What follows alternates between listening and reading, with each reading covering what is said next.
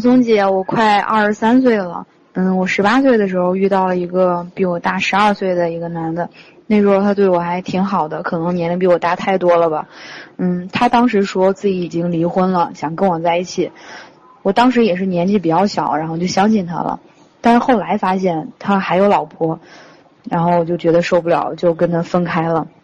然后我就去了外地。嗯，后来我也谈过一谈过两三个，然后反正也都不太愉快吧。嗯，每次就是难受的时候，总是想起他，觉得还是他对我好。嗯，其实我们俩联系的也不多，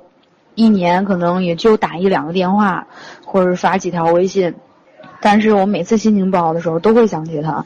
嗯，就给他打过电话之后，就觉得心里头还挺安心、挺轻松的。而且我现在谈对象的时候，就是遇到心里不太高兴的事儿，都不太愿意跟男朋友去倾诉。我觉得我宁愿是去跟一个普通的朋友说。我现在特别想知道怎么去调节我这个心情，还有我这个想法。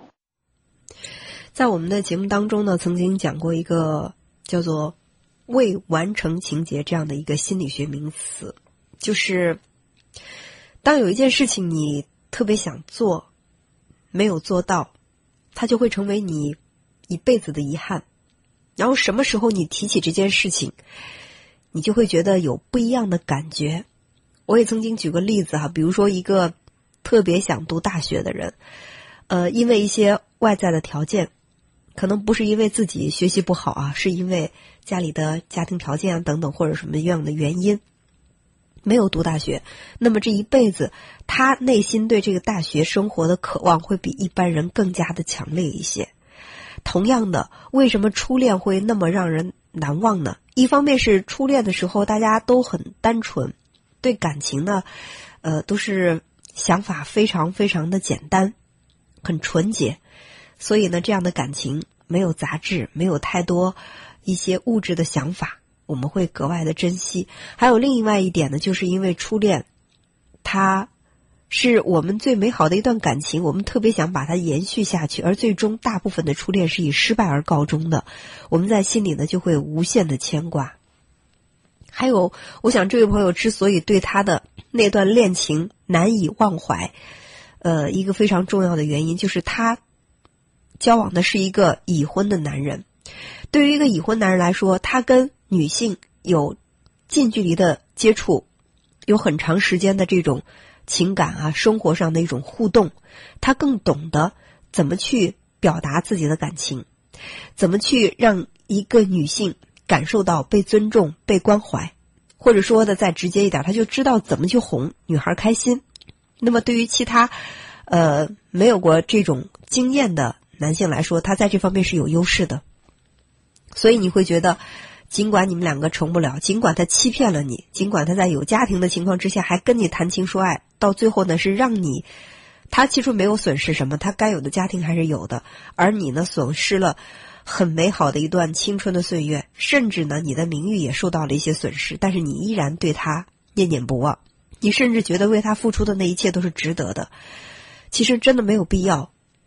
包括在你的生活当中，也不是说。不选择他，就必须要选择一个你不爱的男孩你完全可以放弃他，也放弃你现在这个没有感觉的男朋友，去寻找第三个或者是第四个答案。因为我们都觉得爱情非常难以找寻到，碰到一个真心相爱的人很难。但是呢，这个人在这世上绝对不是仅有一个，所以我也从来不相信你爱了一个人。你跟这个人没有结果，这辈子你都不会再爱了。其实这世界上有很多很多的人，或许你们都是有机会擦出火花、产生感情的，只是你不给自己这样的机会罢了。所以我觉得你现在需要做的是把自己的感情生活清零吧，就是忘记那个不爱你、伤害你的人，也离开这个你不爱的人，让自己的感情可以有一段时间的空窗，就是我可以不谈爱情。